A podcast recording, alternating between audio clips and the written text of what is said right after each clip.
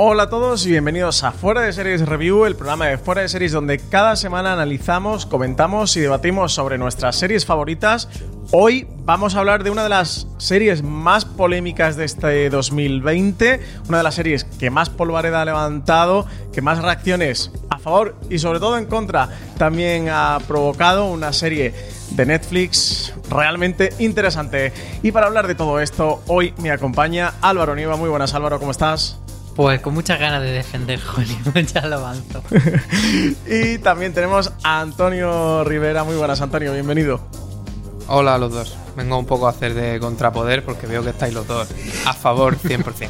sí, aquí creo que vamos a tener un poquito de espectro. Nos falta Alberto Rey, que ya sería el bando duro de la gente en contra eh, de Hollywood, pero bueno, creo que sí que complementamos un poquito los espectros que tenemos aquí de esta serie, que recordemos que está creada por Ryan Murphy e Ian Brennan, eh, que también Janet Mock tiene mucho peso como productora ejecutiva dentro de la serie, una serie original de Netflix, de hecho, aunque no ha sido el primer estreno de Ryan Murphy dentro de Netflix, la primera fue de Politician. Sí que Hollywood ha sido la primera serie que Ryan Murphy creó ex profeso ya para Netflix dentro de este famoso eh, acuerdo multimillonario. Siete episodios para una serie por ahora limitada, de momento limitada, luego comentaremos a ver si le damos segunda temporada a esto, ¿no? Que Ryan Murphy es el maestro de las antologías, una duración aproximadamente entre 45 o 60 minutos.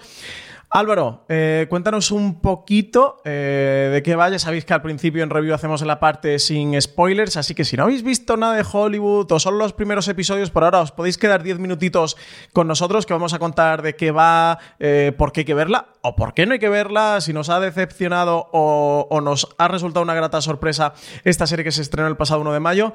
Álvaro, cuéntanos, métenos en contexto, ¿de qué va todo esto de Hollywood? Pues sin entrar mucho en spoiler, lo que podemos decir es que es una serie que se ambienta en el Hollywood clásico, pero que lo que propone es una historia alternativa donde un grupo de personajes que son actores, directores, guionistas van a intentar eh, conseguir ese sueño americano de triunfar en Hollywood, pero la particularidad es que son personas pues que por su condición sexual, por su raza, por su género, habrían sido discriminadas en ese Hollywood clásico y aquí pues parece que sí que van a tener cierta oportunidad de abrirse camino y entonces lo que propone la serie es como, pues eso, ¿qué habría pasado si esa gente pudiese intentar, aunque fuese, eh, llegar a, a ese sueño americano que en aquel momento estaba restringido para otro tipo de personas? Entonces lo que tenemos que tener en cuenta es eso, que parece una serie, digamos, histórica, pero no lo es. Es una fantasía ambientada en un contexto histórico.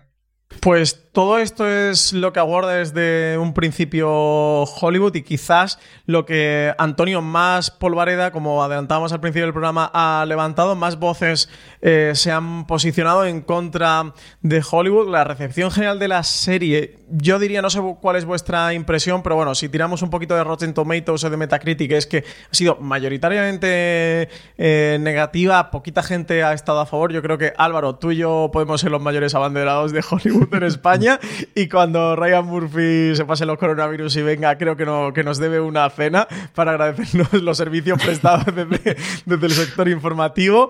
Eh, Antonio, ¿tú cómo, cómo te posicionas? Que yo creo, no sé, a priori que tienes una posición un poquito ambivalente, ¿no? Casi ecléctica de, de algo de las dos partes. Sí, a ver, yo como, como Alberto Rey que, que no está aquí, pero, pero sentimos su, su espíritu. Y le vamos a echar mucha bilis, ¿eh? Por, por ser una persona sin alma y sin corazón y que, que se ha posicionado eh, beligerantemente en contra de Hollywood. A mí me ha dado una turra por WhatsApp. Bueno, a mí un día me llamó y me tuvo 54 minutos al teléfono, una llamada de 40 y otra de 12 porque se cortó entre medias. Menuda turra también me pego, ¿eh? Porque no me dejaba hablar el sinvergüenza. A mí, que ya sabéis que yo sí tengo una virtud de que soy de hablar. Pues yo no soy completamente detractor como él, aunque sí que entiendo de dónde vienen las críticas. Es decir, pues me parece que muchas, muchas de las cosas que se le reprochan a, Murphy a, la hora de, armar esta serie tienen un fundamento, hay, una base.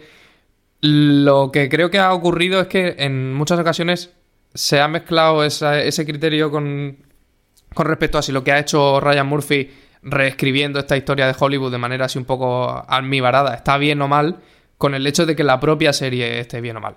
Y, por mi parte, aunque puedo tener mis reservas sobre cómo Ryan Murphy hace, hace esta escritura, con lo que es la experiencia de, ver la serie en sí, vaya, estoy totalmente a favor. Es una, no deja de ser una serie divertidísima, que te lo pasa bomba y que está muy bien hecha. Sí, yo creo que además mm, eh, lo que pasa con esta serie, además de lo que dice Antonio, que hay gente, yo sé, Francis, que a ti no te gusta decir a la gente no has entendido la serie, pero no, que no hayan entendido la serie, sino que no han entendido el juego que se propone. E, ese juego de decir, vale, es que esto no es la realidad. Entonces, yo he visto muchas críticas de gente que lo que decía era precisamente eso de, mm, es que eso no pasó así. Y es como decirle, vale, y si te pones a ver de, High, de Man in the High Castle, tampoco pasó sí, o de Handmaid's Tale. Claro. Pero parece que entendemos la distopía y la ucronía como cosas que siempre son para contarte un mundo que va a peor, un Years and Years, un el cuento de la criada, etcétera, pero no podemos concebir o hay mucha gente que no lo ha querido entender así como una cronía hacia lo positivo. Sí, yo eh, tengo que decir que, bueno, he disfrutado muchísimo la serie. No, no me voy a quitar la careta porque en fuera de series, al fin de semana de estreno, Alberto y yo publicamos una crítica a favor y en contra y la mía era clarísimamente eh, a favor, así que no, me voy a intentar encubrir. Eh, sí que es verdad, Antonio, yo entiendo lo que tú dices, y, y, en parte estoy de acuerdo.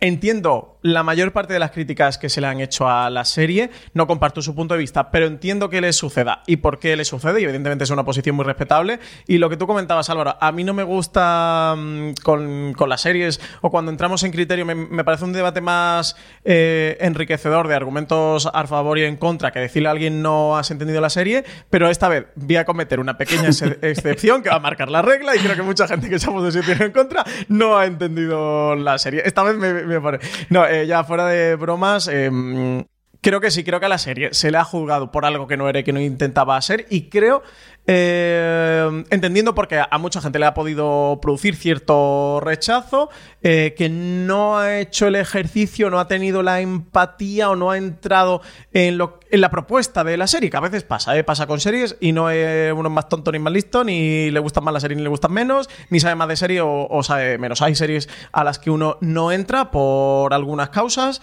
Creo que Hollywood en su planteamiento, y de hecho creo que el primer, incluso los dos primeros episodios no son los mejores de la serie, mucha gente le puede producir rechazo, esa capa de almíbar que tiene, de, cuento bonito que al final es Hollywood que lo tiene, eh, y eso hay que reconocerlo. Creo que si entras en la propuesta, la serie te va a gustar mucho y cuenta cosas muy interesantes. No creo para nada que sea una serie banal, ni que sea una serie frívola, ni que sea una serie eh, de cartón piedra, no hecha con forrillos, sino creo que es una serie que está bien cimentada en su discurso y en sus teorías. Y también coincido plenamente con lo que tú decías, Álvaro. Eh, eh, parece que, todas estas ucronías, y pasó con The Handmaid's Tale, tengan que, estar reservadas solo para contarnos las penas y una sociedad peor, y que no podamos hacer una revisitación histórica, que todos sabemos que no ha pasado y que puede tener esa forma eh, de cuento, pero es que precisamente la ficción está para contarnos diferentes opciones o posibilidades sobre los hechos futuros o sobre los, sobre los pasados. No sé, recordáis que además con The Handmaid's Tale hubo mucha al principio, luego se pasó, ¿eh? porque como la crítica se posicionó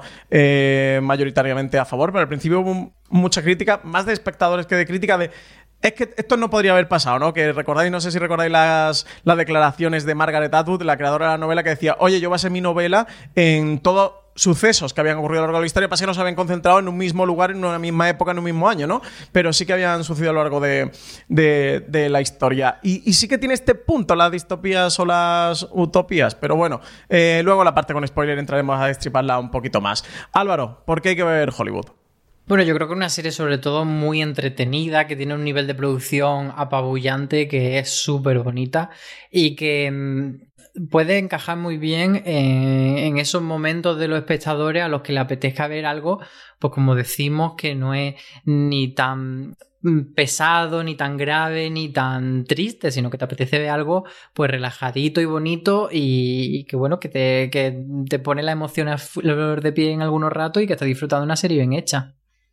Y además a mí, me parece que un argumento muy claro para ver Hollywood es poder enmarcarse en la conversación. Yo creo que es de esas series que casi merece la pena verlas solo por poder entender de, qué está hablando toda esa gente que, se gritan uno a otro que, que no por darle un poquito al Twitter. Yo creo que, es una serie que da que da mucho pie para discusiones, para debatir y vaya, me parece que lo más bonito que podemos sacar de la serie es eso, que de verdad le, le demos vueltas a esto de las series que nos gusta tanto.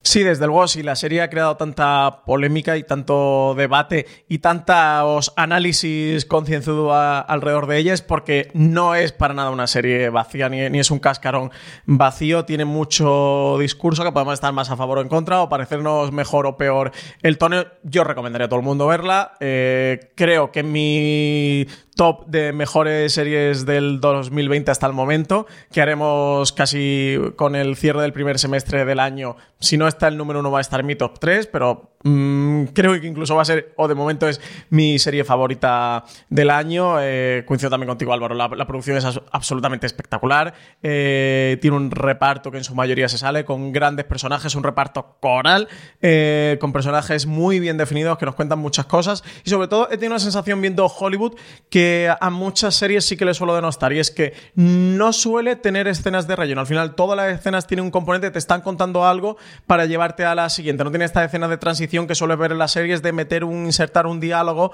o algún detallito para lo que luego nos van a contar, sino aquí prácticamente todas las escenas tienen un sentido propio y aportan una capa más a, toda la construcción del discurso de la serie. Así que esta parte de Hollywood sí que se la, se la admiro mucho y se nota Ryan Murphy eh, eh, cuando pasa eh, por un guion y también con la dirección del, del primer episodio. Así nada, yo recomendaría a todo el mundo verla. Vamos a hacer una pequeñita eh, pausa para dividir la parte con spoiler. Vamos a escuchar esa preciosa cabecera que tiene la serie con sus protagonistas trepando por el cartel de Hollywood indicativo de una de las grandes claves de la narración de, la serie. Y nada, volvemos y a partir de que volvamos, aquí Álvaro, Antonio y yo ya entraremos con todo tipo de spoilers. Sé que lo tengáis en cuenta que ya vamos a sacar el cuchillo y destripar la serie al completo.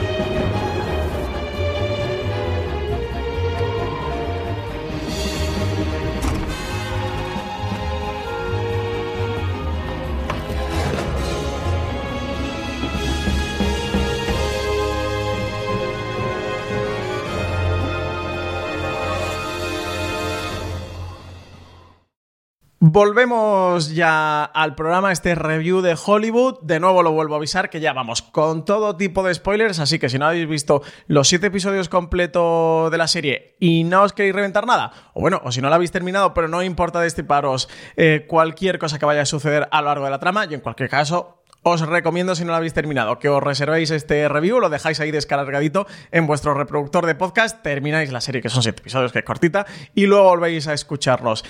Pues entramos ya de lleno. Eh, Antonio, retomamos lo que hablábamos en la parte sin spoiler de este review. Se le ha achacado a la, a la serie que es demasiado fantasiosa o que es poco realista o que tiene un, final muy acaramelado. Luego eh, comentaremos el final y qué nos ha parecido pero creo que es necesario, ¿no? Entrar en la parte review por quizás la crítica más importante que se le ha hecho a la serie y si tiene, decir, tiene sentido decir todo esto alrededor de ella o no. Pues eh, a mí me parece, no quiero entrar en, lo de que nadie ha entendido la serie, que con una persona diciendo eso ya tenemos. No, no, entra, entra, pringate, Álvaro y yo nos hemos pringado.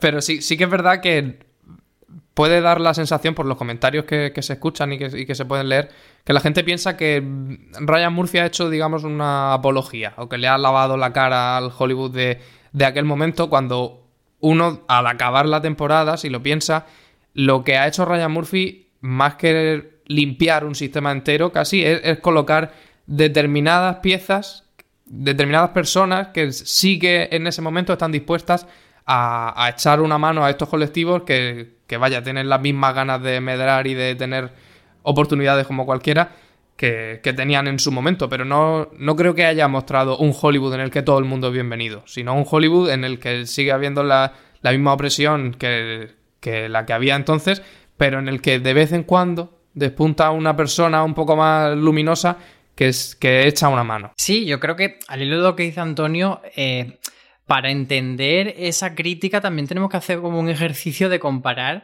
eh, ficción y realidad y ese es un poco donde crece el entender la serie. Eh, por ejemplo, la trama de Rock pues comparar cómo fue la vida de Rock en la vida real y cómo fue ese Rock ficticio. O sea, por mucho que Ryan Murphy reescriba la historia de Rock para darle un final bonito, eso no hace que no fuese realmente dramática su historia. Y eh, que él ponga a una mujer al frente del estudio no significa que esa mujer realmente existiese, sino lo que, lo que nos está poniendo en relevancia es que no. Busca el dato real. Hasta los años 70 no hubo una mujer. O sea, pasaron 30 o 40 años hasta que hubo una mujer en esa posición. Entonces, ese ejercicio de hablar eh, realidad y ficción yo creo que es lo que de verdad le da una dimensión a la serie. Aquí sobre todo creo que, todo lo que ha ocurrido alrededor de Hollywood y todo el debate que ha habido, bueno, eh, Antonio, tú publicaste eh, un artículo, bajo mi punto de vista, muy certero, que se titula así Ryan Murphy matará a Franco, la gran mentira de Hollywood. Lo de Franco, para quien no lo pille, es por, por una entrevista que publicamos en Fuera de Series con, Javier Olivares. Eh, era tuyo, ¿no? sí, bueno, una entrevista no fue un artículo, sí, a raíz ¿Un artículo? del episodio del comienzo de, de la cuarta temporada del Ministerio del Tiempo en el que se planteaba la posición, la, el, de que tenían que salvar a, Franco y no entramos ahí más porque esos son spoilers de otra serie. Sí, y, y eso, y que Creo que al final lo que se ha establecido alrededor de Hollywood o alrededor de una serie realmente es un debate alrededor de, la ficción, de lo que concebimos como ficción, de las leyes de la ficción, de lo que se puede permitir o no, porque aquí en este Hollywood eh, estamos en un what if, estamos como en un desdoble de nuestra realidad, como si estuviéramos en el universo cinemático de Marvel, en el que tenemos una segunda tierra, una tierra 2, donde, donde nuestra realidad o la realidad que conocemos ha, ha ocurrido de una manera diferente. Pues bueno, como pasa en, The Man in the High Castle, ¿no? En, esta eh, Ucrania para quien haya visto la serie. Y creo que todo el mundo la ha analizado desde el punto de vista de nuestra realidad, cuando lo que están planteando es una realidad diferente, pero realmente plantean esa realidad diferente, como también eh, hace The Handmaid's Tale, para que reflexionemos sobre nuestra propia realidad. Y lo que comentabais es que cosas de las que ocurren en, la serie de Hollywood, en ese Hollywood de Ryan Murphy de los años 40, en esa edad de oro del cine, o no pasaron hasta décadas más tarde o incluso en nuestra época, en nuestra, en nuestra era, todavía no han ocurrido. Y creo que ahí es realmente donde Hollywood se vuelve una serie inteligente, donde es una serie realmente mordaz y donde hace una crítica salvaje al Hollywood desde el punto de, vista de Ryan Murphy, desde también el amor que le profesa Ryan Murphy a Hollywood y sobre todo al Hollywood de esa época del que es un gran admirador. Y añadiría yo que también crea, le da mucha dimensión el, ser consciente de que tenemos mucha nostalgia respecto a este tipo de, hasta esta época, estos años de Hollywood. Y, y claro, que alguien venga a decirnos, vale, era muy bonito, pero no todo era bonito. Esa cara bonita que recordamos era bonita, pero hay muchas cosas por debajo que no lo son. Entonces, esa reflexión también está ahí. Me parece bastante interesante plantearla y me parece que, que por eso he acertado llevar la serie a ese momento histórico, no solamente por crear un envoltorio bonito, como por ejemplo era Belves, que también era, entre comillas, un cuento, pero el contexto histórico lo único que hacía era peinado bonito, vestidos bonitos. Aquí sí que creo que se dialoga con eso. Y si estamos hablando de jugar con esta ucronía del Hollywood clásico, Álvaro, ¿qué es lo que más te ha gustado, lo que no te ha gustado de todo esto?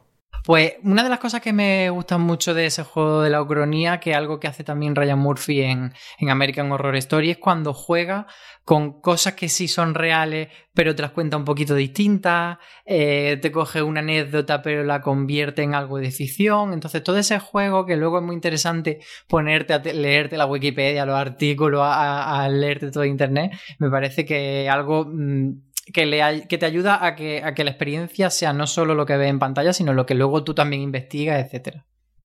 Ahí algo que señalaban algunos periodistas que no, le, que no les habían gustado de la serie, y yo la verdad lo comparto, y es que puede parecer por momentos que esta revisión o esta utopía que, que construye Ryan Murphy es para algunos de los excluidos en el Hollywood de entonces, pero no para todo el mundo.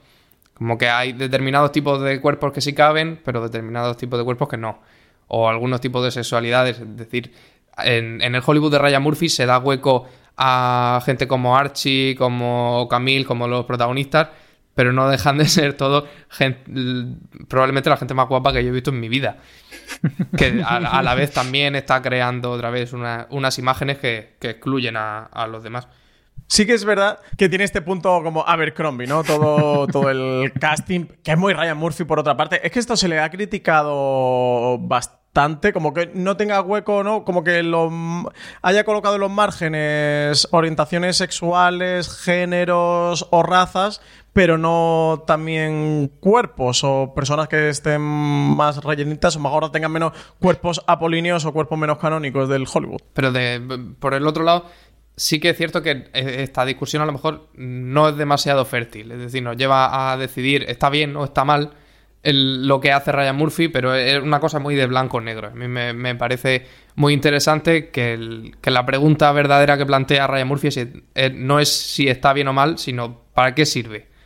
¿Para, qué ha servido ahora en 2020 eh, revisar el Hollywood de, entonces y hacer una especie de reparación histórica que no tiene ningún efecto real en el hoy?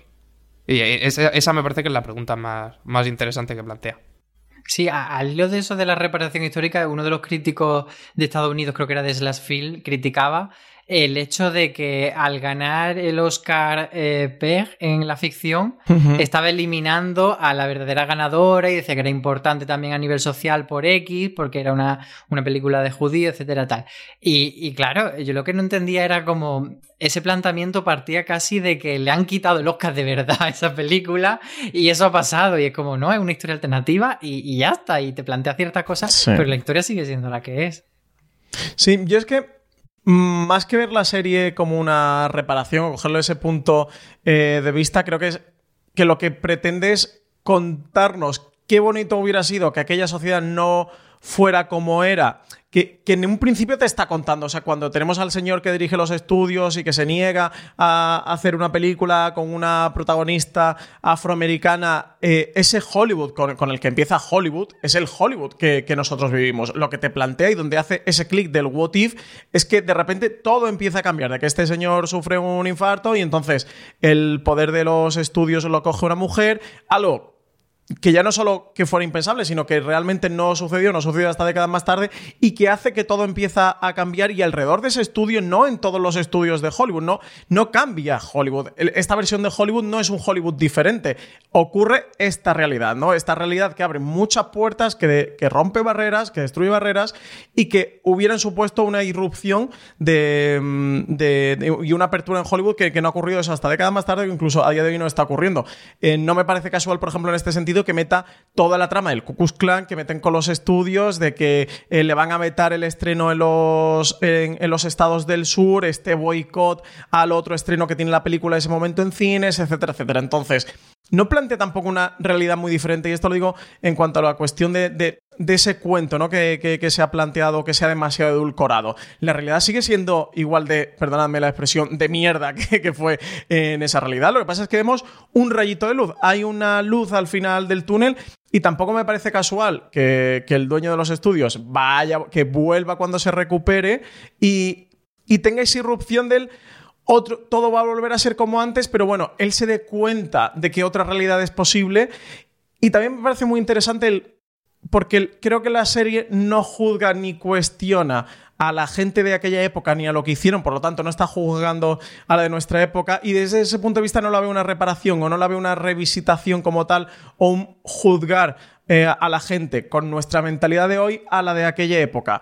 Porque fijaros que llega un punto en el que, en el que lo que hacen los personajes es eh, cuestionarse que, las cosas pueden ser de una manera diferente y apostar por ella y tirar hacia adelante, pero responden a unas causas. Y por eso comentaba también lo del Cucus Clan, de hay un contexto en el que las cosas son como son y el dueño de los estudios se ve que no está diametralmente opuesto.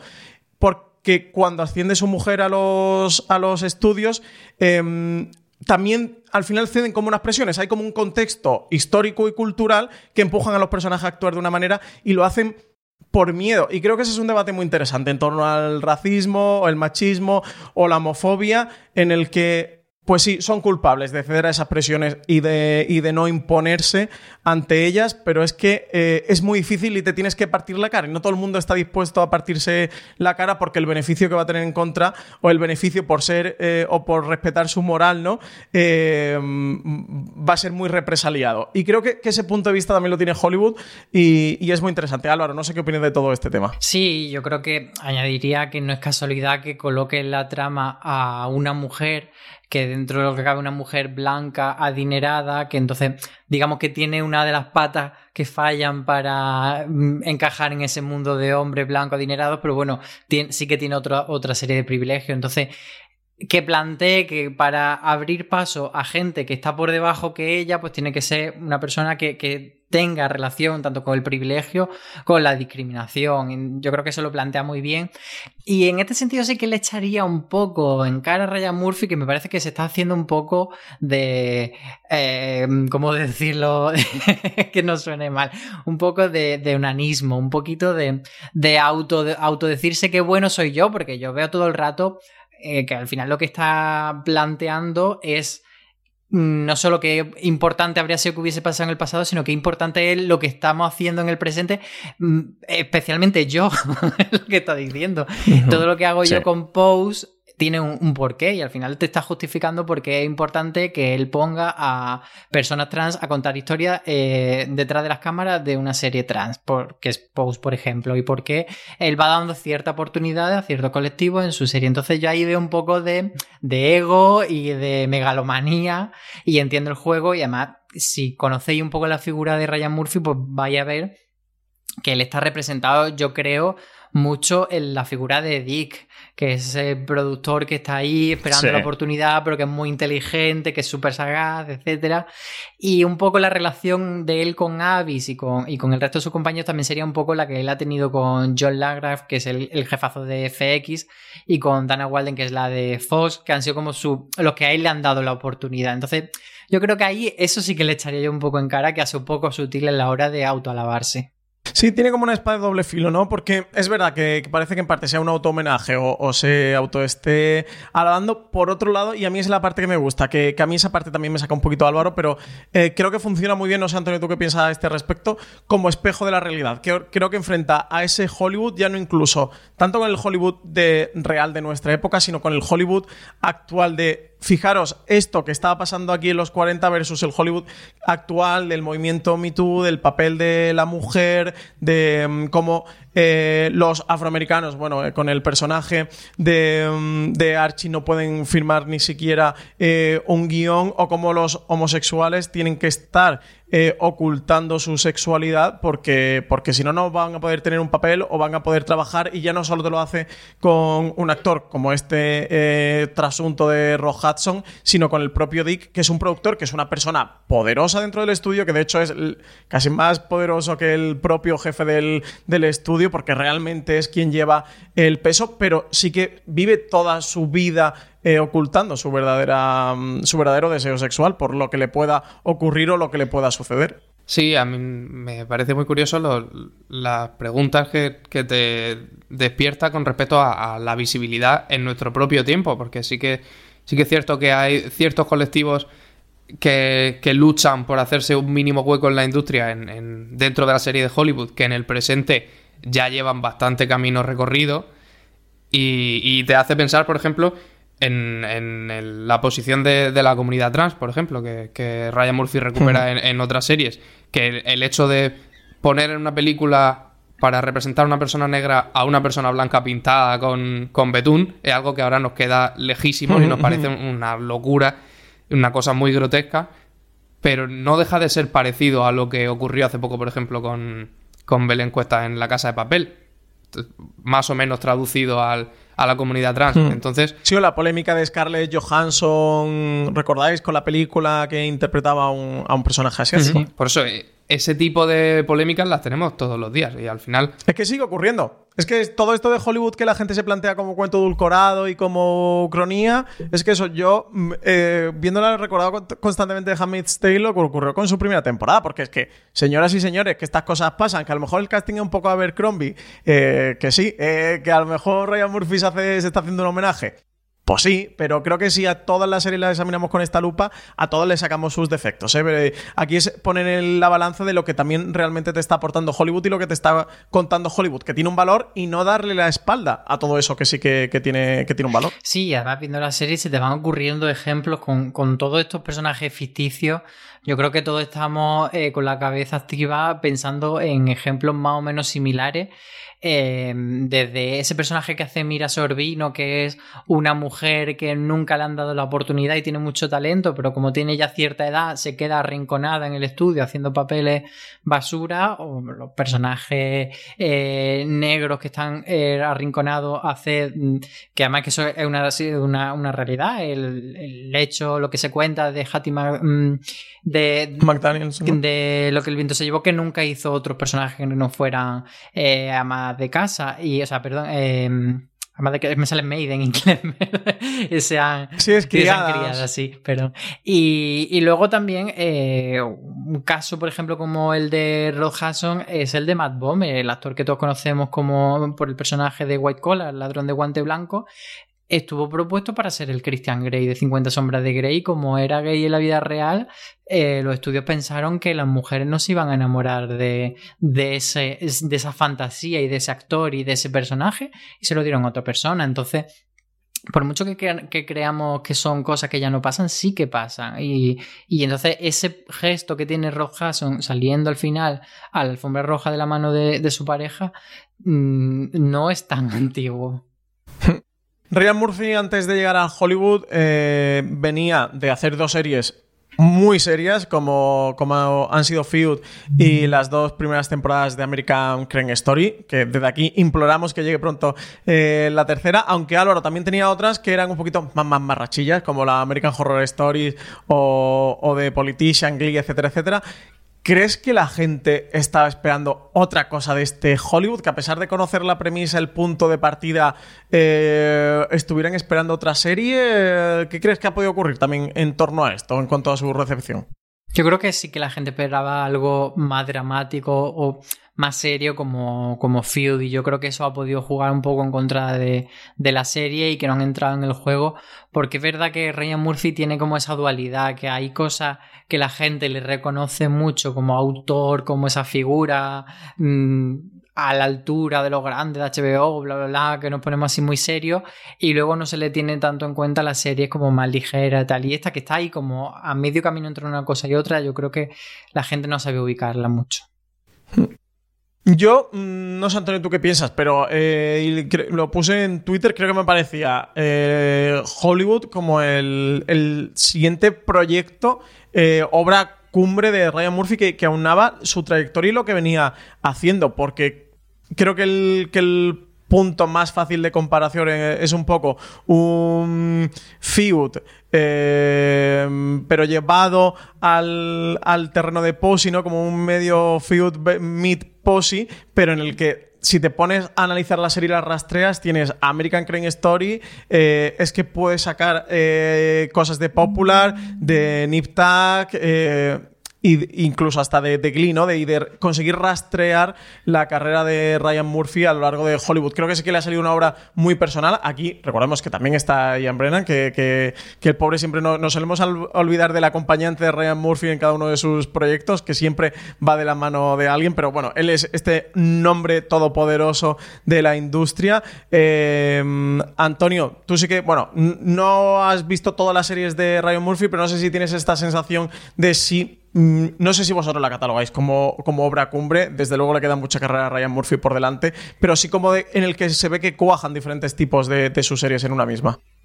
Sí, hombre, yo tengo más trabajado al, Ryan Murphy menos serio, al más mamarracho, por así decirlo, que además es el que más me gusta, casualmente, y, sí que es cierto que al... Mm, supongo que por las pretensiones muy artísticas y muy claramente de embellecimiento que, tiene la serie, algunos han pensado que podía ir más por ese lado de la serie serias, valga la, cacofonía, pero eh, y por eso se parece que algunos han tenido la sensación de que Ryan Murphy como que se le ha ido la mano, que no, no era tan autoconsciente como en sus series más, más locas o más mamarrachas y que a lo mejor mm, se ha pasado de dulce o algo así. Y yo no, no, no, conozco a Murphy, vamos, y tampoco lo, lo, tengo, lo manejo mucho en entrevistas y tal, y a lo mejor le atribuyo un intelecto que más del que tiene, pero a mí, por las series que hace, me da la sensación de que es muy pillo y de que antes de que a él se le vaya la mano, sabe perfectamente lo que está haciendo. Y eso, eso se ve, por ejemplo, en, en el hecho de que los propios personajes de Hollywood que están haciendo una película sobre inclusión, que es en cierto modo la, la serie que está haciendo él, eh, hablen de que tienes que escribir de lo que sabes. Y colocar esa línea de, de sí, guion, está justo ese diálogo, ¿eh? Además, cuando literal. tú mismo estás recogiendo en tu serie un montón de luchas de comunidades que no son la tuya, hay que tener las cosas muy claras y saber perfectamente lo que se está haciendo e incluso esperar del, del público que entienda ese juego medio cómico.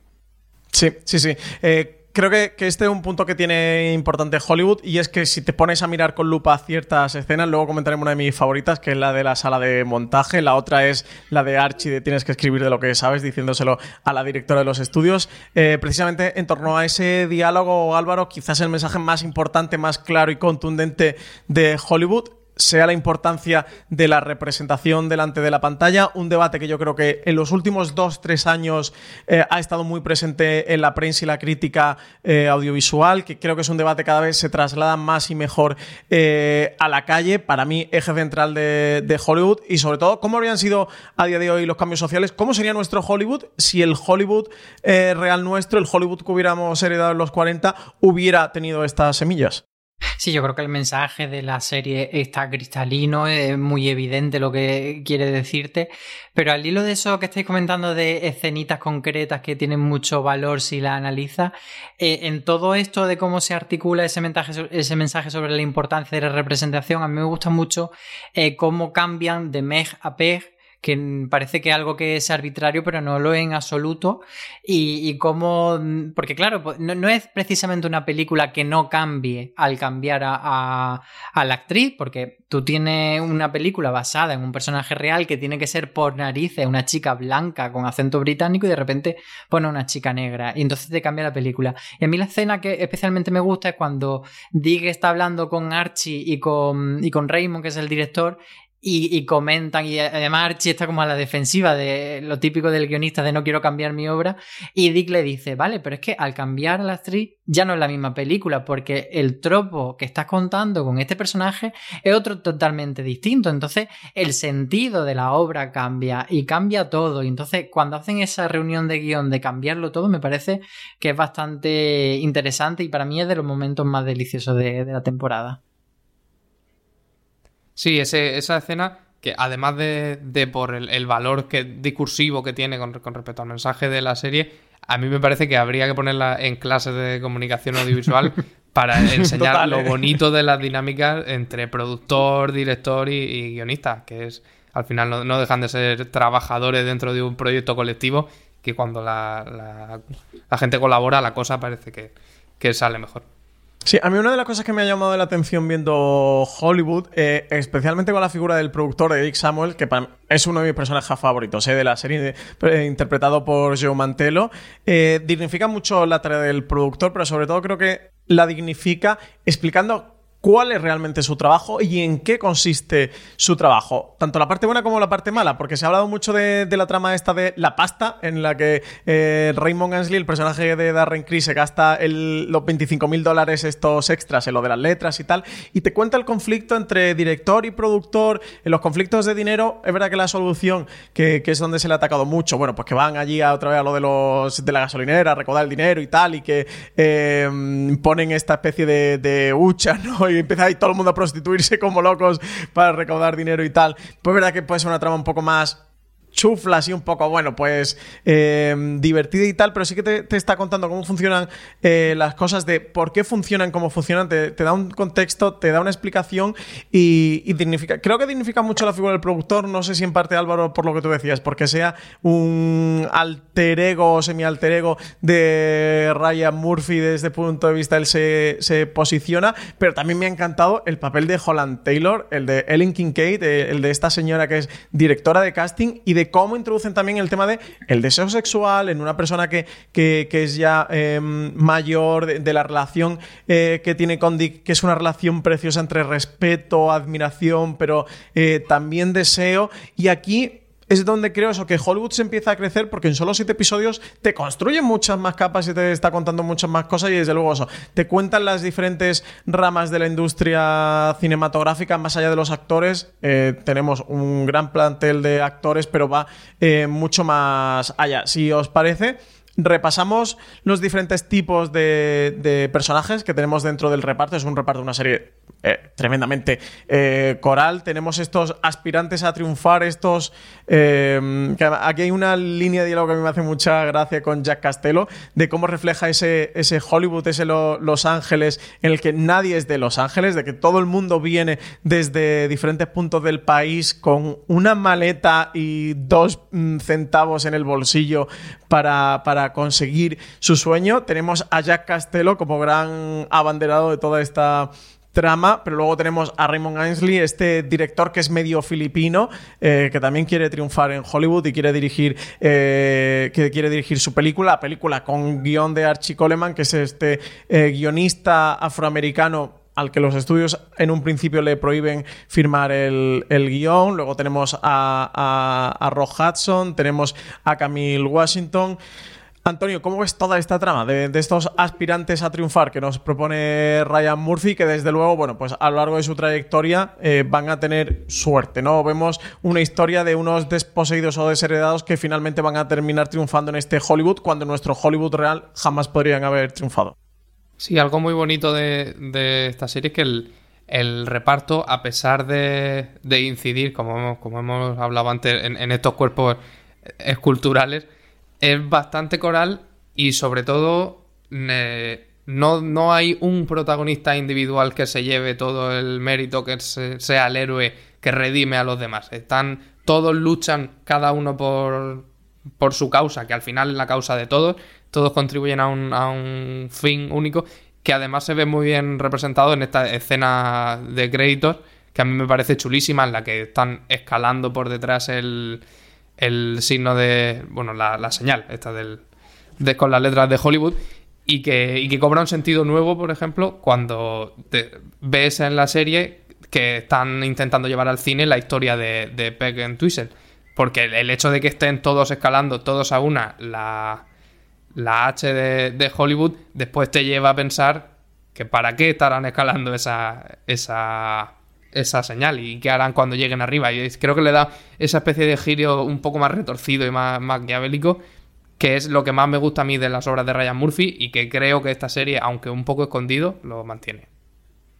Eh, a mí me gusta mucho esa unidad que hay entre los personajes, pero también vemos eh, cómo para algunos es más fácil triunfar que para otros. Y, ahí yo creo que eso es lo que aporta el personaje de Jack Castello, que es el que tiene todo de cara, simplemente eh, es el hombre blanco, hetero, eh, cis y, guapísimo. Entonces, claro, todo le va a salir bien. Y curiosamente, el único que al final no se lleva el Oscar, que eso también. Justo eso es lo que te iba a decir. Está ahí, está muy bien hilado eso. Y luego, eh, del personaje de, de, Raymond, que es el, el director que interpreta a Darren Criss, me gusta mucho que hay una capita que tiene la serie que es como meter cosas eh, casi autobiográficas. Y es que cuando Darren Criss hizo el personaje de Andrew Cunanan en American Crime Story, el asesinato de Gianni Versace, se le criticó que por qué hacía un actor blanco de un personaje que era medio filipino, porque nadie se daba cuenta de que realmente Darren Criss es medio filipino. Y, lo que pasa es que eh, tiene apariencia de blanco y entonces lo que se dice el passing, que también también es algo que se comenta en la serie, que es pues que pasas por blanco, entonces tienes más facilidades y el mundo se te abre las posibilidades mucho más que si fuese racializado o, o tuviese una apariencia eh, mucho más racializada. Entonces, yo creo que meter eso, que viene de la vida real, con un personaje de ficción, también está. Eh, me parece como que le da muchas capas a la serie. Luego, quizás en la otra gran parte del, reparto, este tan con el que tenemos son los miembros de la industria, eh, eh, esos personajes que trabajan eh, dentro del estudio o fuera, como la gente Henry Wilson, donde vemos a, Jim Parsons, a Sheldon Cooper en un, en un papel tremendamente diferente, intentando salir de, ese corset que, le ha marcado el éxito de Big Bang Theory. Pues tenemos también a Patty Lupon como Avi Samber, la, mujer que se hace cargo de los estudios después de la enfermedad de su marido. Tenemos a Dick Samuel, lo comentamos antes, este productor, o a Linkin Kincaid, la directora de casting. Para mí, mi favorito, pero es que es Dylan McDermott y de verdad, qué, bien sonríe este hombre en pantalla. Es ese Ernie West, para mí un personaje precioso. Como estamos en la parte con spoilers, voy a decir mm, quizás dos de mis cinco o seis escenas favoritas de la serie, porque tengo muchas escenas favoritas de Hollywood, eh, sea em, cuando, cuando lo sientan en la mesa Archie y Raymond Ainsley y le piden eh, que, forme parte del reparto de, la película y te cuenta también la historia de, este hombre que, realmente llegó a Hollywood para triunfar dentro de la industria cinematográfica, que se vio absolutamente relegado, que ha pasado su vida, bueno, al final como mm, prostituto eh, de lujo y con este negocio, bueno, que realmente que está basado en una historia de Hollywood eh, real y en el libro, Álvaro, no sé si te acuerdas cómo se llama, que no lo recuerdo. Scotty Bowers. Scotty Bowers. eso. Está realmente basado, libremente basado en la vida de Scotty Bowers, aunque bueno, hay mucha polémica en torno a Scotty Bowers, si eso fue real, si no, cuánto él puso de ficción o de literatura o cuánto era historia real, pero bueno, es un personaje inspirado en toda esta historia, que es una historia entre loca, simpática y graciosa del Hollywood pasado. Y a mí me resulta un personaje muy tierno, con mucha alma, con mucho corazón, y es el punto en el que Hollywood creo que pasa si entras en la serie de ser edulcorada o acaramelada o almibarada, como cada uno le quiere llamar, a ser una serie muy emotiva donde los personajes se tratan bien, se cuidan, eh, se quieren, se apoyan unos a los otros y donde del fruto de apoyarse y colaborar y cooperar y trabajar juntos consiguen el éxito. Creo que todo eso eh, cuaja en el personaje de Ernie West y eso, aparte Dylan McDermott está fabuloso. La otra es la escena que tiene junto a, Holland Taylor cuando le confiesa su enfermedad y, el diálogo que, luego eh, transpira de, todo ello. No sé para vosotros, Antonio, si tienes por aquí, ¿qué, qué te parece toda esta trama? Estos miembros de la industria y si tienes algún personaje favorito entre ellos.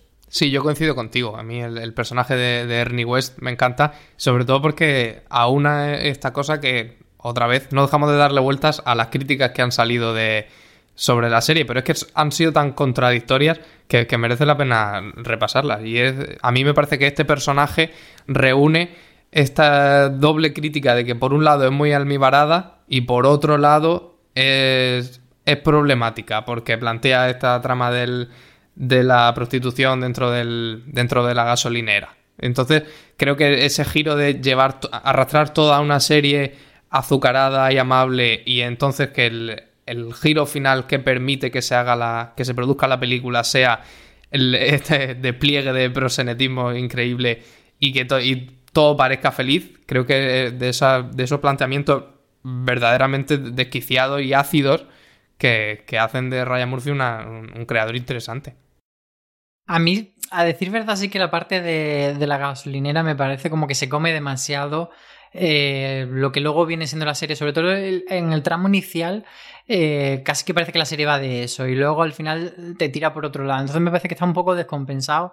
Y también me pasa con el personaje de Henry Wilson, que mm, lo veo como un poco eh, demasiado oscuro para el tono general de la serie, que no me parece mal, pero sí que se le da cierta redención y a lo mejor ya no encaja con, con ese final que se propone tanto, aunque bueno, también tiene su parte que no es totalmente. O sea, no, se le perdona del todo. Y de hecho. Eso te iba a decir, si tú crees que realmente redime al personaje, porque yo para mí no lo redime, ¿eh? O sea, creo que le da el punto de.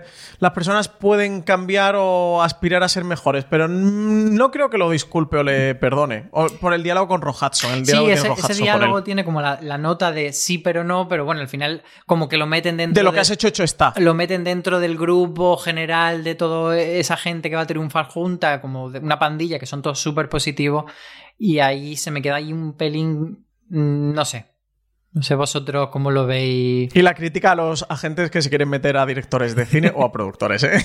que es muy graciosa. Y luego quería decir de, Holland Taylor, eh, lo mismo que decía sobre Darren Criss, también yo creo que aquí hay un poco de espejo con la realidad, porque no sé si lo sabéis, Holland Taylor es la pareja en la vida real de Sarah Paulson, que es la gran musa de Ryan Murphy, parte de la familia. Entonces, que Holland Taylor tenga una relación con una persona mucho más joven que ella en la ficción, me parece que hay como un poco juego de, también muchas veces se ha criticado de Sarah Paulson como puede estar con esa señora tan mayor, etcétera. Entonces, creo que sí que hay algo de, Ryan Murphy de meter eso por ahí.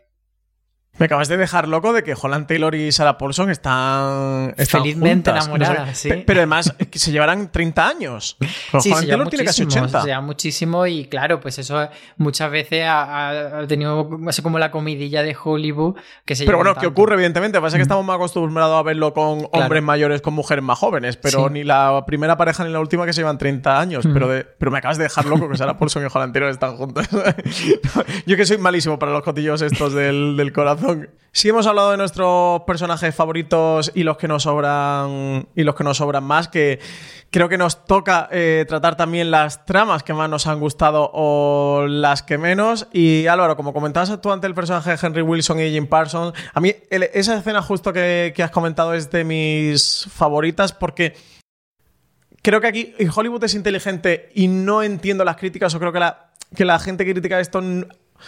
Eso, mm, prefiero llamar eh, o prefiero decir que, que no han entrado a la serie que no la han o no la mm, han entendido, que, que es que pone sobre la mesa la complejidad de toda la realidad y de, todas las eh, relaciones y creo que lo vemos en ese diálogo entre Rock Hudson y, y Wilson, eso en el que él le dice un poco, "Ti- tienes un- una oportunidad, ¿no? Te mereces tener la oportunidad de seguir adelante y de cambiar y de ser una mejor persona, pero lo que has hecho, eso no lo vas a reparar y el daño que me has hecho y el daño psicológico, eh, eso ya lo llevo conmigo y esos hechos no van a desaparecer, que creo que, que a la vez es un, es un metadiálogo sobre el propio Hollywood real con el Hollywood de la serie, de por mucho que yo haga esto o haga esta lectura o imagine este what if de cómo me hubiera gustado que hubiera sido para que nuestra realidad hubiera sido diferente y para que, y ahí sí entiendo el diálogo de Ryan Murphy, para que él como Ryan Murphy no hubiera tenido que pasar por todo lo que, lo que ha lo que ha pasado y hubiera supuesto un Hollywood mejor para toda la gente que vino de- después.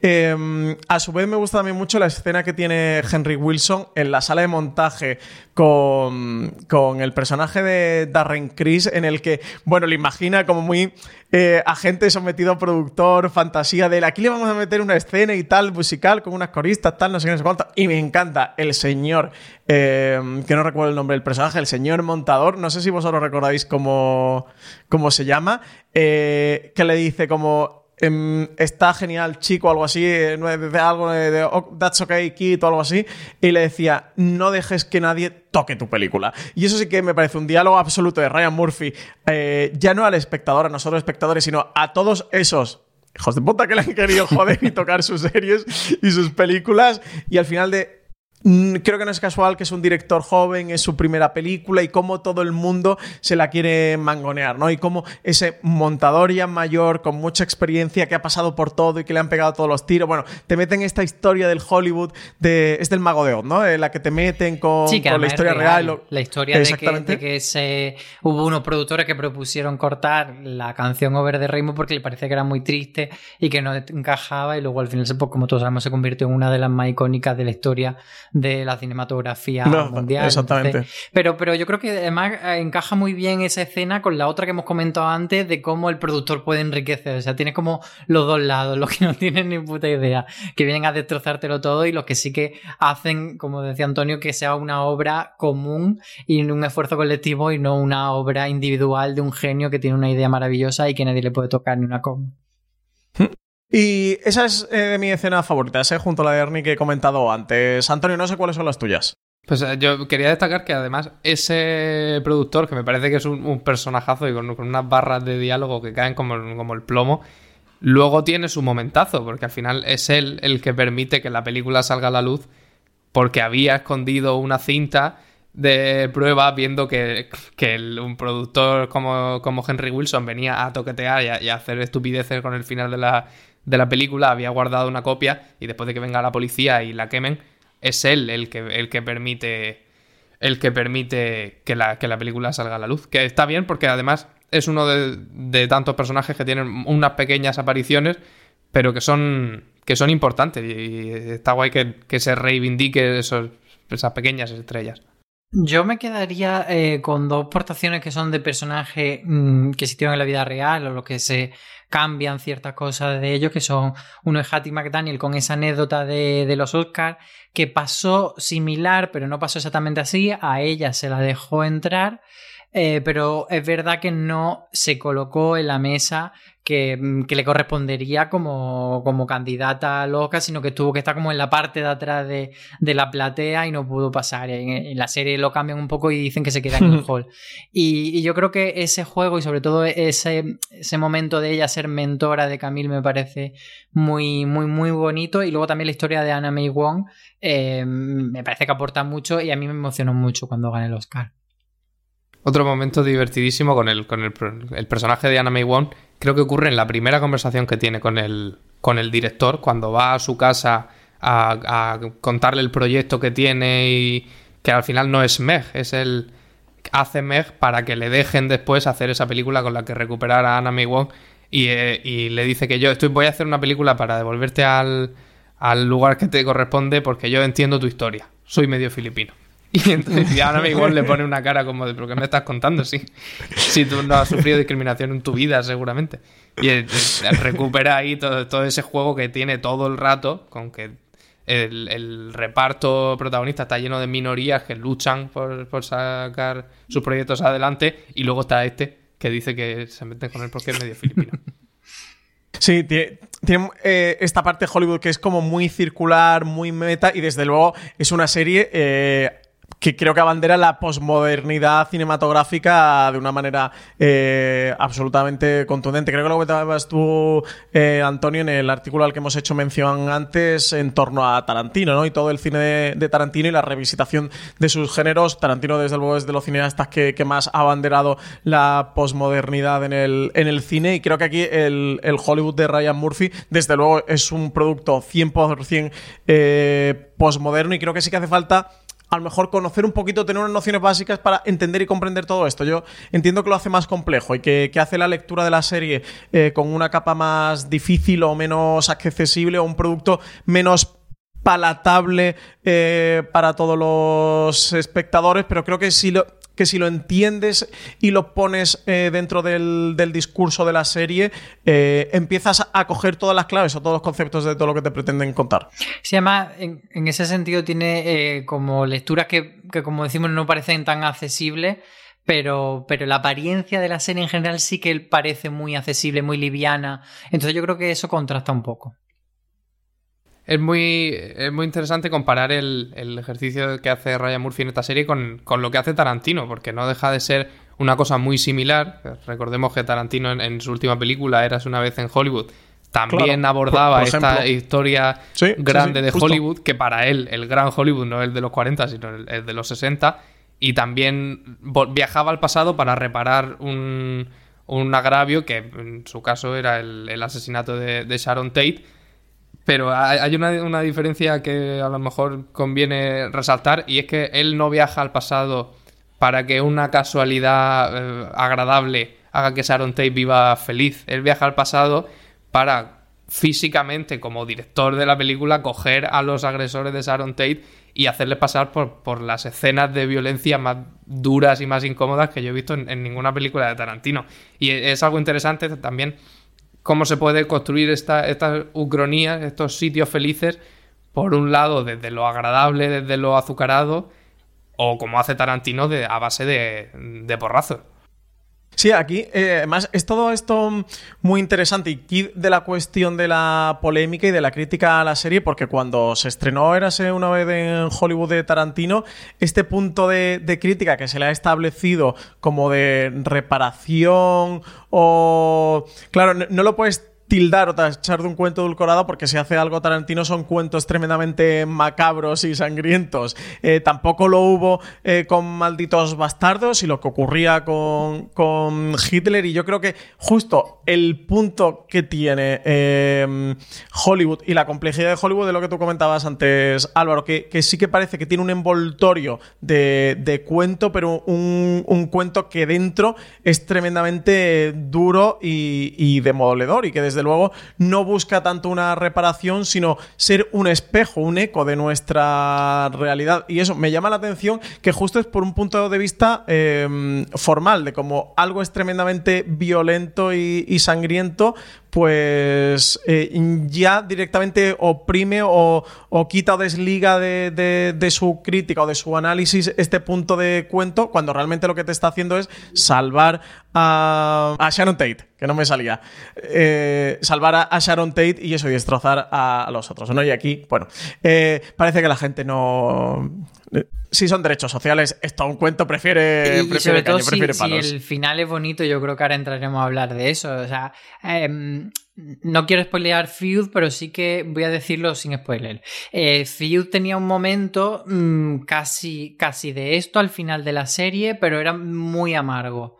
Entonces yo creo que eso como que le da una dimensión de decir, vale, es bueno, es una serie buena. Pero si lo hacemos desde, desde la felicidad, desde esa gran celebración, ese reparto de Oscar, ese momento todo feliz, parece como que cuesta mm, creernos que algo puede ser bueno. No sé, no sé si puede ir por ahí. Sí, sí, sí. No, justo para ir acabando este review que ya se nos ha hecho la hora de programa. Eso, no podemos despedirlo sin hablar del final de la serie, un último episodio, un séptimo episodio que es muy importante, que también eh, certeramente, como todo lo que hace Ryan Murphy en esta serie, pues se titula Un final hollywoodiense. Le mete esta connotación que es muy importante y es clave de lo que ocurre, de lo que va a ocurrir en el episodio también para que hagamos la lectura correcta sobre el episodio. El nombre apunta mucho, Álvaro, eh, ha sido muy criticado. Eh, ¿Tú lo defiendes o no? ¿Qué te parece esta gala de los Oscars en la que ganan casi todos? Y antes lo comentabas, menos, menos Jack. ¿Qué te parece? A mí me parece muy bonito, o sea, yo me emocioné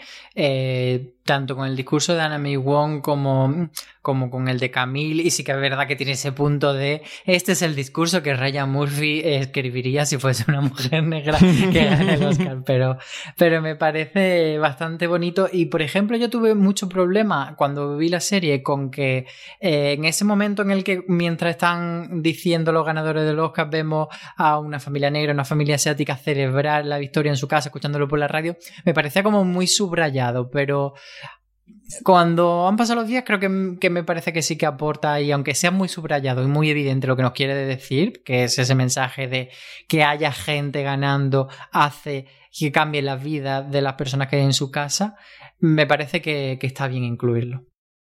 Yo entiendo que se criticara al final dentro de un del marco de una crítica a toda la serie y a su estrategia de, de plantear un Hollywood en el que las cosas que tenían que pasar y no pasaron sí que pasan. Lo que creo que no es pertinente es criticar el final por, solo por el hecho de que es feliz, que es lo que contaba Álvaro antes y, que creo que viene de algo que tenemos muy instalado en, nuestra forma de, ver y de consumir los productos, esta cosa muy judeocristiana de que pegarte el latigazo te hace mejor persona. Y creemos que por el hecho de sufrir durante 7 u 8 horas viendo una serie a la que la gente buena le, pasan cosas muy malas, lo redimimos o hacemos algún bien. y no, no, no creo que eso funcione así en absoluto. Sumado al hecho de que el, si Ryan Murphy ha enarbolado siempre el camp como su, como su firma, como su estilo, creer que no es autoconsciente y que no sabe perfectamente lo que está haciendo, sobre todo en un capítulo que se llama literalmente un final hollywoodiense, eh, es un poco iluso. Sí, sí, sí, totalmente. A mí eh, es verdad que pues eso, es lo, más cuento quizás que tenga toda la serie, es este final bonito donde ganan todos, pero es que te está contando eso, es que al final eh, la serie lo que ha hecho a lo largo de su recorrido es decirte, estos desposeídos, estos desheredados de nuestro Hollywood real, que en este Hollywood sí que tuvieron una oportunidad y lo consiguieron, pero no lo consiguen por su raza o por su condición sexual o por cualquier otro motivo, por lo que en nuestro Hollywood real se le apartó y no, y no se entró ni a valorar sus talentos. Aquí lo consiguen porque hacen la mejor película, porque hacen la mejor interpretación o porque dirigen la, mejor película. Entonces, de verdad, eh, gente que está muerta por dentro y que ha perdido su alma por el camino hacia la madurez. eh, disfrutad de este, este final. Y sí, pues eso es un final, pues acaramelado, es un final hollywoodiense. Acaba como acababan las películas de Hollywood de los años 40. Y aquí de, nuevo volvemos a la, a la eh, posmodernidad en, el cine y volvemos a la, a la metaficción. O sea que al final, el final es el final más coherente que podía tener esta serie, tanto en forma como, como en fondo. Aunque así te mete unas pollitas y tiene eh, algunos agridulces. Eh, tenemos la parte de, Jack, que también es perfectamente coherente, de él es el que no gana. Eh, dentro de toda, esta, de toda esta historia. Y tiene, bueno, pues lo hemos comentado antes tú y yo, Álvaro, en la conversación entre Henry y, y Rob Hudson. Bueno, tenemos la muerte eh, finalmente de, Dick, que es una muerte eh, tristísima, y, toda, esta, toda esta parte. Tenemos también el cierre de la peli esta de Trimblan, el nuevo proyecto que se pone en marcha. no sé, Antonio, si tú esperas que esto se convierta en serie antológica y tenga segunda temporada. Yo esperaba que sí, después de ver lo buena que era, pero con lo mala que han sido las críticas, no sé vosotros qué pensáis, pero yo creo que esto se va a quedar, que esto se va a quedar aquí. Y además, como este señor no para de abrir proyectos y tiene 7000 proyectos en marcha, que ya hasta tiene fecha de estreno de la segunda temporada de Politician, está por ahí la de Ratchet, eh, la, la precuela de Alguien voló sobre el nido del cuco y todo esto, así que yo creo que esto se va a quedar en una temporada. No sé si vosotros pensáis que va a llegar a una segunda. Hombre, yo espero que, que, Ryan Murphy no se asuste por, por, las críticas que ha tenido, que se mantenga fiel a, su proyecto y si, si esta primera temporada ya era una vuelta de tuerca, una segunda enfocada en la película sobre la trama de la, de la gasolinera que hacen dentro de la serie sería ya una, una locura. Pero vamos, yo de momento ahora mismo solo tengo ojos y tiempo para la segunda temporada de Politicia, que viene por ahí. Yo fíjate que, entendí la, ese final como un final muy, muy cerrado. O sea, entiendo que, nos ha llevado a un mundo tan guay y unos personajes tan entrañables que nos apetecería volver a reencontrarnos con ellos, pero yo creo que un final que muy circular, que vuelve a contarte ese, esa película sobre el comienzo y que precisamente por ese final hollywoodiense tan feliz sí que cuesta después de él y vivieron felices y comieron perdices, eh, contar esa segunda parte. No le veo mucho sentido. Y, sobre este final, yo también quería comentar que, mucha gente pues decía, bueno, pero es que ganan todo el Oscar. Y, luego yo me planteo, bueno, ¿y qué aportaría que, por ejemplo, solo ganase Camille el Oscar y tuviese ese momento potente, pero los demás no, realmente no, no te aporta? O sea, lo, que sí que habría sido un final diferente y ya podríamos valorar cada uno si mejor o peor es lo que decía Antonio de que fuese un final eh, de culpa de los personajes al final no ganan. Eso sí que habría sido algo diferente. Y yo creo que, no es lo que buscaba la serie y que hacerlo ahora unos mártires no venía. Que entonces. Mm, a mí hubo un, puntito en el que dije, joder, es que van a ganar todo. Eh, no es demasiado, pero luego dije, ¿y por qué no? Pues, ya que estamos en esta fiesta, pues vamos a, sacar champán y a no, yo sobre todo creo que el punto de que gane te están reforzando la idea de que, de que eran muy válidos, de que ese proyecto tenía que ser así, con ese guionista, con esa actriz, con ese director. O sea, creo que lo que hace es reafirmar eh, las decisiones que se tomaron en el estudio que eran las correctas, de que a pesar de todos los condicionantes en contra de, esa amenaza de boicot y de todo lo que se jugaron, que el riesgo, y creo que también se lo está diciendo Hollywood, y es un diálogo directo con Hollywood de el riesgo, salirte de tu zona de confort, apostar por ciertas cosas porque están bien y porque son buenas y porque tienen talento y porque realmente son las mejores, a pesar de otros condicionantes que nada tienen que ver con, con el arte o con el audiovisual, tiene su recompensa y te arriesgaste y ganaste. Y creo que que realmente esa gala te, refuerza, te refuerza esa idea. Y hombre, es que Jack Costello muy buen actor tampoco es, entonces. Ni Ron tampoco eh, Álvaro, tú que eres Ryan Murfero eh, a tope. Eh, creo que eres el más cualificado aquí de los tres de esta mesa para decirnos en qué posición meterías entre las mejores o peores series de Ryan Murphy y colocarías a Hollywood. Yo sé que no la pondría entre las mejores, la pondría mm, a mí en una posición de que me ha gustado mucho, no sé si le daría pues un 7 o un 8 y, estaría por debajo de American Crime y de Feud, pero tampoco estaría muy mal posicionada. No te sabes decir el ranking exacto, pero ahí es media tabla. Yo lo coloco ahí con American Crime Story y con, y con Feud. Yo la estoy ahí entre esas cuatro bailando con las dos American y tal. Bueno, pues esto ha sido el, review de Hollywood. Eh, ahorita casi 10, yo creo que tenemos para otra hora y 10, pero vamos a cortar aquí porque si no le vamos a pegar la turra a todos los oyentes de fuera de series. Pero oyentes, los que os habéis quedado con más ganas de contenidos de, sobre Hollywood, con más debates sobre Hollywood y con más contenido, que sepáis que en fuera series.com tenemos varios eh, de ellos, por ejemplo, una crítica a favor y en contra que hice yo junto a Alberto Rey. También tenéis la crítica que precisamente hizo Álvaro Nieva sobre la serie. También qué hay de cierto en las historias y personajes que, vemos en Hollywood, también eh, por Álvaro. Y por último, el artículo que hemos comentado a lo largo del review de Antonio Rivera, si Ryan Murphy matara a Franco, la gran mentira eh, sobre Hollywood. Acercaros a foreseries.com, eso, tenéis mucho más contenido sobre Hollywood, tenéis mucho más contenido sobre series en general. Eh, Antonio, muchísimas gracias por haberte tenido hoy aquí en este review para que nos hayas contado qué te ha parecido Hollywood. Gracias a los dos, un abrazo. Álvaro, muchísimas gracias también por habernos contado tus impresiones y todas tus ideas y opiniones sobre la serie Ryan Murphy. A vosotros, que siempre una alegría hablar de, la serie de Ryan. Y un honor, ¿eh? Tenerte como experto de Ryan Murphy de fuera de series de cabecera, un honor haberte tenido aquí en este review. Nada, esperamos que, que hayáis disfrutado el programa. Ya sabéis, si os ha gustado, que tenéis mucho más contenido en formato podcast en la cadena de podcast de Fora de Series. Suscribiros a nuestro contenido en audio, lo tenéis disponible en Apple Podcasts, en Evox, en Spotify o en cualquier reproductor de confianza que sea el que utilicéis. Muchísimas gracias por haber estado aquí acompañándonos, escuchando y tener mucho cuidado ahí fuera.